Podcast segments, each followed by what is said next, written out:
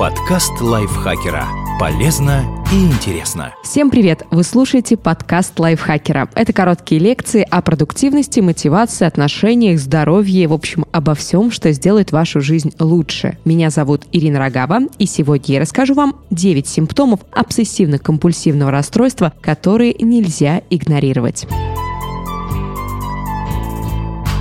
Быть контрол-фриком иногда полезно. Лучше пять раз удостовериться, что вы точно положили в сумку авиабилеты и загранпаспорта, чем позже в аэропорту обнаружить отсутствие необходимых документов. Но у кого-то желание контролировать и перепроверять становится навязчивым. Причем настолько, что серьезно портит жизнь. Человек буквально зацикливается на некоторых вещах. Например, не может выйти из дома, пока 20 раз не удостоверится, что утюг выключен. Это я, кстати, всем привет. Или 10 раз не вымоет руки руки. Или, положим, не доведет до блеска прихожую. Такое поведение называют неврозом навязчивых состояний или обсессивно-компульсивным расстройством, ОКР. При этом расстройстве человека регулярно посещают навязчивые тревожащие мысли, обсессии, от которых он пытается избавиться с помощью столь же навязчивых действий ритуалов, компульсий. По данным Американского национального института психического здоровья, ОКР страдают 1-2 человека из каждых 100. Только в США проблема затрагивает свыше 2 миллионов граждан. Распознать ту грань, где здоровая предусмотрительность или любовь к чистоте начинают превращаться в психическое расстройство, достаточно сложно.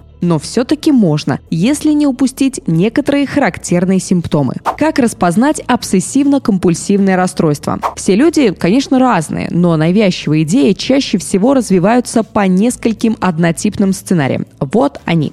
Страх перед микробами или грязью. Неконтролируемая страсть к гигиене – один из наиболее распространенных симптомов ОКР. Люди с этим расстройством отчаянно боятся, что на их руках или теле поселятся болезнетворные микробы. Поэтому они моют руки по пять раз подряд и повторяют процедуру каждый раз, когда приходится коснуться дверной ручки или трубки офисного телефона. Ну а необходимость пожать руку коллеги, обняться с другом при встрече или, положим, взяться за поручень в общественном транспорте и вовсе становится их личным кошмаром. Нездоровая страсть к уборке. Есть люди, дома у которых буквально блестят это аккуратисты. А вот если у вас все чисто и гости ходят по квартире как по музею, но вы все равно недовольны, испытываете непреодолимое желание снова и снова натирать зеркала и надраивать пол в прихожей, речь может идти о нем, об обсессивно-компульсивном расстройстве. Потребность, чтобы все было расставлено по полочкам. Буквально.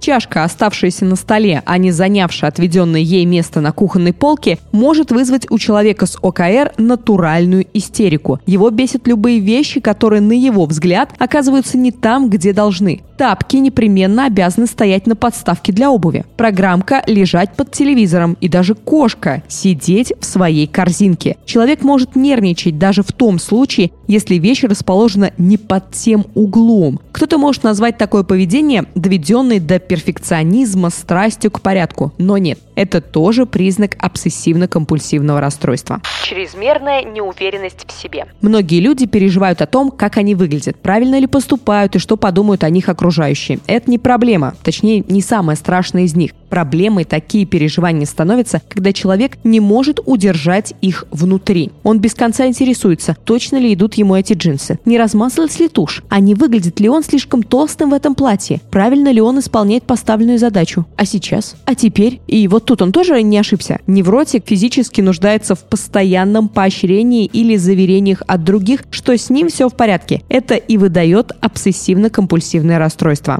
Необходимость постоянно все перепроверять. Стандартные примеры. Якобы не выключенный утек или непогашенный свет, ради которых человек может возвращаться домой по 2-3 раза. Сюда же потребность десятка раз подергать дверную ручку, даже если вы только что заперли дверь на замок и засов. Или, например, регулярно перепроверять, точно ли электронное письмо ушло адресату. Навязчивый счет. Пытаясь сосредоточиться на чем-то, многие считают про себя. Например, шепчут «раз, два, три, поехали». Это нормально. Но если человек подсчитывает самые неожиданные вещи, положим, число деревьев, мимо которых проезжает трамвай, или количество зеленых горошинок в принесенном салате, это уже повод насторожиться. Еще хуже, если результаты подсчетов тревожат. В салате 13 горошин, официант явно хочет навести навести на меня порчу и заставляют выполнять какие-то действия. Например, достать из салата и выбросить одну горошину. Такое поведение уже немножко за гранью нормальности, да. Выстраивание жизни по четким ритуалам. Может, вы раскладываете носки в ящике строго в порядке цветов радуги. Или за обедом едите продукты по алфавиту. Выпиваете из супа сначала бульон, буква «Б», затем употребляете лапшу, «Л», мясо, «М», и только после этого вареное яйцо, «Я», последняя буква алфавита. Или ходите на работу единственным строго определенным маршрутом. Шаг влево, шаг вправо, и у вас уже паника пополам с уверенностью, что день пройдет не так. Если в вашей жизни есть любой, даже самый безобидный ритуал, отступление от которого вызывает тревогу, это может быть признаком ОКР.